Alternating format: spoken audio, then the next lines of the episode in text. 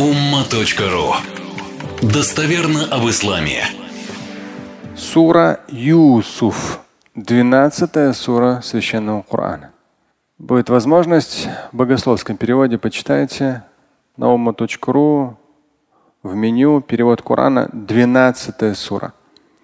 Почему в богословском там как раз пояснение аяты аятами поясняются, еще дополнительными хадисами. Все вот эти вот пробелы смысловые, они из тавсиров и из хадисов. Удивительная сура. Там столько назидания наставления и отдельные периоды жизни пророка Юсуфа очень детально описываются. Много даже было написано самых разных произведений, связанных с Юсуфом, национальных в том числе. Но для человека верующего нужно как можно ближе быть кораническому тексту, к достоверным хадисам. Поэтому я и говорю, прочитайте, например, если в богословском переводе да, ума.ру, там как раз аяты, хадисы вот в этом контексте, без каких-то там творческих добавлений, там, приукрас. И вот прямо получаешь такое четко концентрированное, достоверное, жизненное наставление. Это десятилетие, не один месяц. Это как один человек там, вот, говорит, я стараюсь, все никак не получается, стараюсь. Я говорю, и? Четыре месяца не досыпаю, стараюсь. Четыре месяца. Это что? Это срок, чтобы чего-то добиться в этой жизни? Что, издеваетесь? Четыре месяца.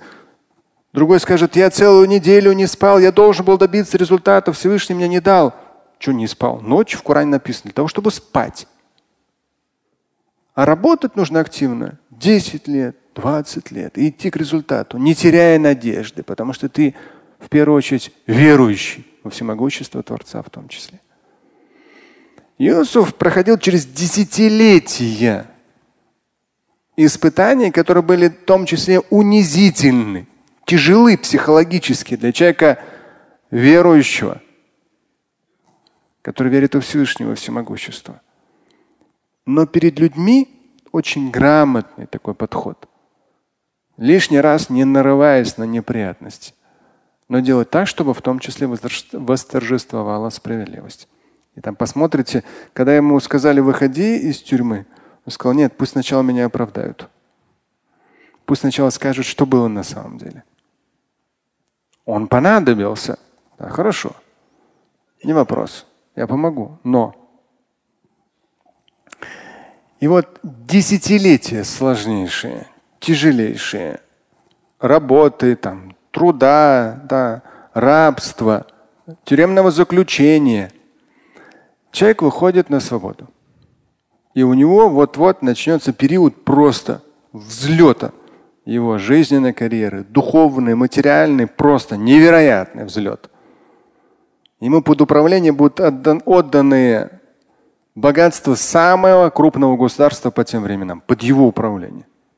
Это представьте, как сегодня человеку дадут под управление за это триллионы долларов.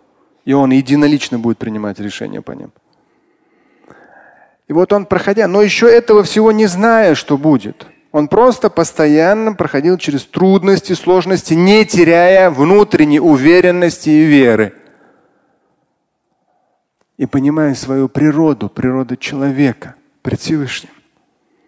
Когда он выходит, что он говорит? То есть еще не начался этап изобилия и процветания, а лишь завершился этап десятилетий трудностей, сложностей и унижений. Лишь только завершился.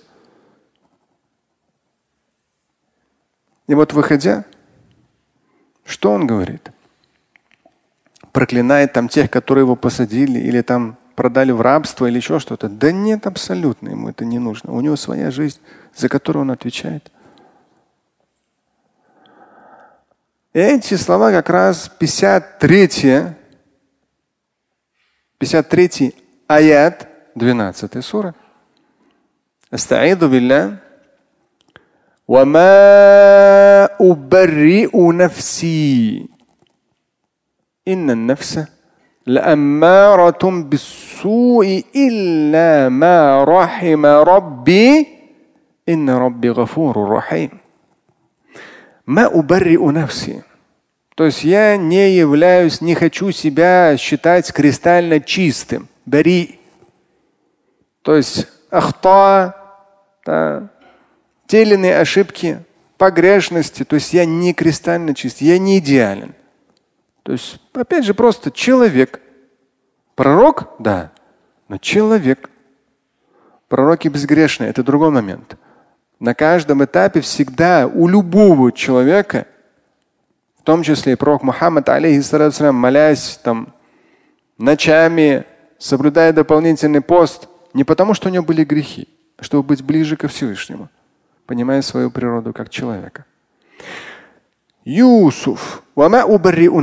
Я не считаю себя кристально чистым. Поистине душа, она побуждает к плохому. То, что мы с вами на ваазе упомянули дуа, кесель, аджз, джубн. То есть те или иные, там пророк Мухаммад, алейхиссалату упоминает человеческие качества, которые внутри нас есть, и лень где-то, и слабость где-то, и трусость где-то. Мы с этим работаем. Наша природа, что эти качества в нас есть, но мы всю жизнь с этим работаем. И в дуа упоминается, что я прибегаю ко Всевышнему, удаляясь от этих слабых, плохих качеств. И вот здесь как раз Юсуф говорит, инна нафса Человеческая душа, особенно ее дьявольская часть, а не ангельская, побуждает к плохому. И всегда вот этот момент увязка, кроме тех, кого Всевышний помилует. То есть человек верующий, он может быть уверенным, сильным, мудрым, там, богатым и так далее, пройдя через самые разные трудности и сложности. Но пред Всевышним он, перед людьми может быть, да, все в порядке. Но пред Всевышним он всегда чувствует, человек верующий, свое бессилие, свою немощность, свою потребность в Божьей милости.